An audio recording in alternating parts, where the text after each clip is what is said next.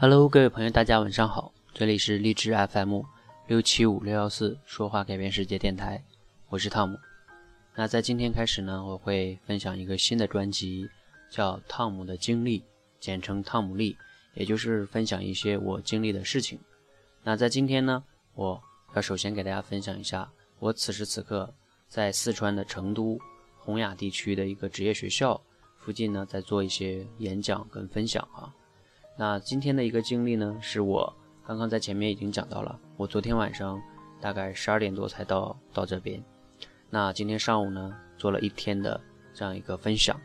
那分享下来呢，会有这样的一些感受和收获哈。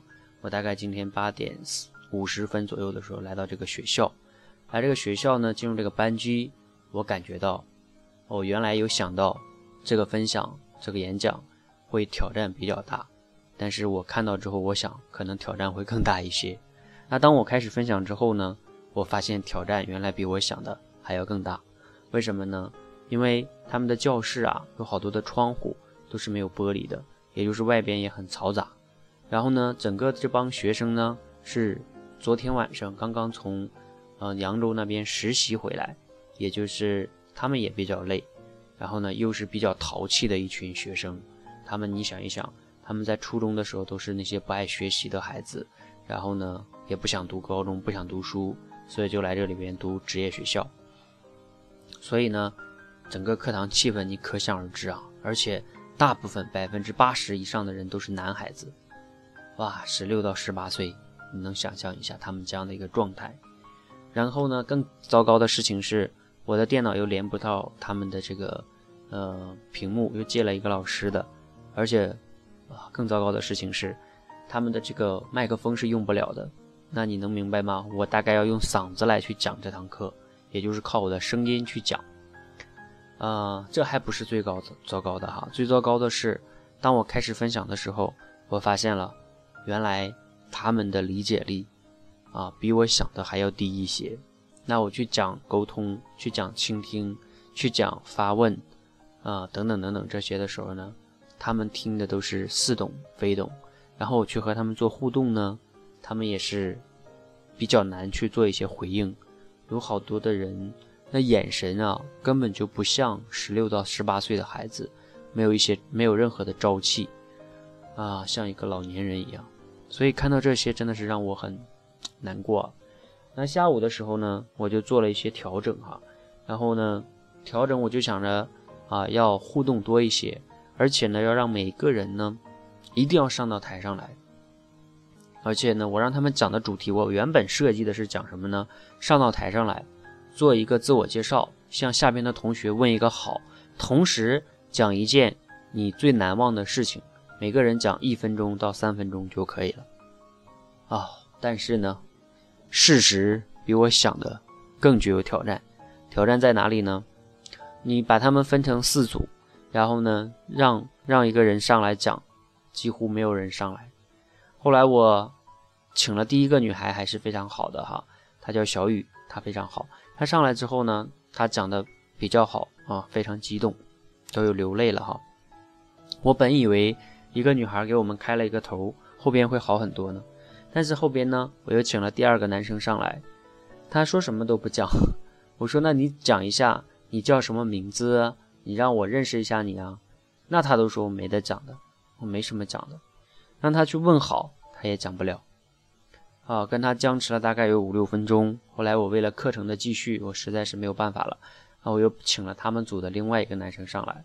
然后整个这个班三十六人，基本上大体的状态都是这样的。那我就会去想，怎么会这个样子呢？为什么他们的？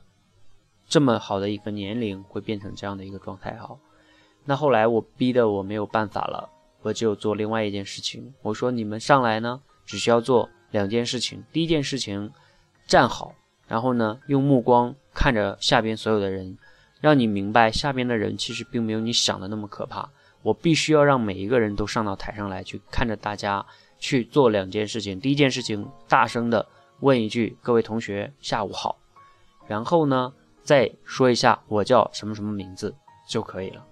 然后我同时呢说，如果你能有一些其他的分享，比如说你的故事啊，或者你听了我上午的讲的课啊，你有哪些收获和感感受，也可以分享。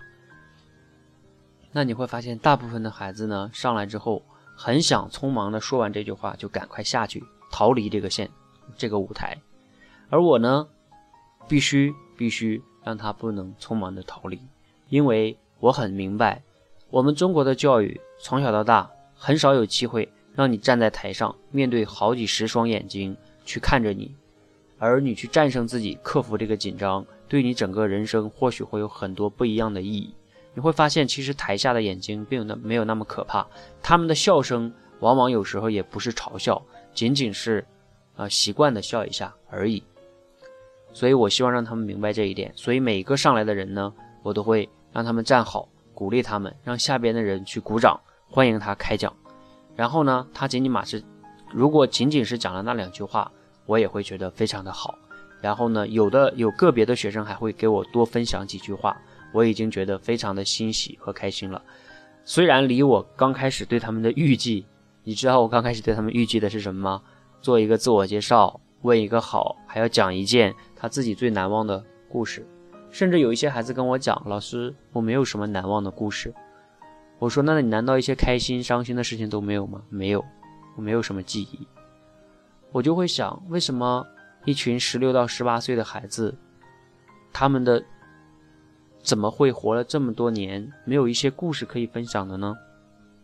那也许他们的人生经历，也许是学校、家庭等等多方面原因造成了他们没有，从来没有被得获得认可和经历，所以呢，他们的整个的成长真的是非常让人担忧。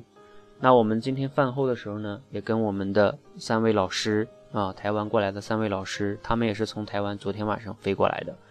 真的有交流到这群孩子真的是需要帮助，那我们未来呢？今后可能还会做一些进一步的帮助工作，比如说在网上建立一些社群呀，然后通过互联网的平台给他们做一些持续性的帮助。因为目前这样一天的分享时间也比较短，而且建立的关系也比较慢，而且他们马上就进入社会了。怎么样能让他们找到一个出口，让他们有一些困惑呀、一些烦恼的时候能找到我们？能给他们提供一些及时的帮助，或许会对他们的人生产生非常大的影响和启发，还有帮助哈。所以呢，如果你自己也是有这样类似的经历啊，欢迎你联系我们，成为我们的志愿者。比如说你自己曾经也是没有好好读书，然后过早的进入社会，你在社会上摸爬滚打的这么多年，然后呢，你一定会有很多故事，比如说也许是好的故事，也许是好的经历，也许是失败的经历，也许是成功的经历。那欢迎你到时候可以跟我们分享。我们希望建立一个网络的这样的一个课堂，让他们看到有一些不一样的孩子，有一些不一样的人生，不一样的选择，而不仅仅是在工厂里做一个工工作的机器。那如果你有更有一方另外一方面的意愿呢，就是你对于运营这样一个社群有有 idea，有一些想法，你也可以联系我们，我们一起来运营这样一个网络的社群。那未来呢，可以希望能帮助更多的人。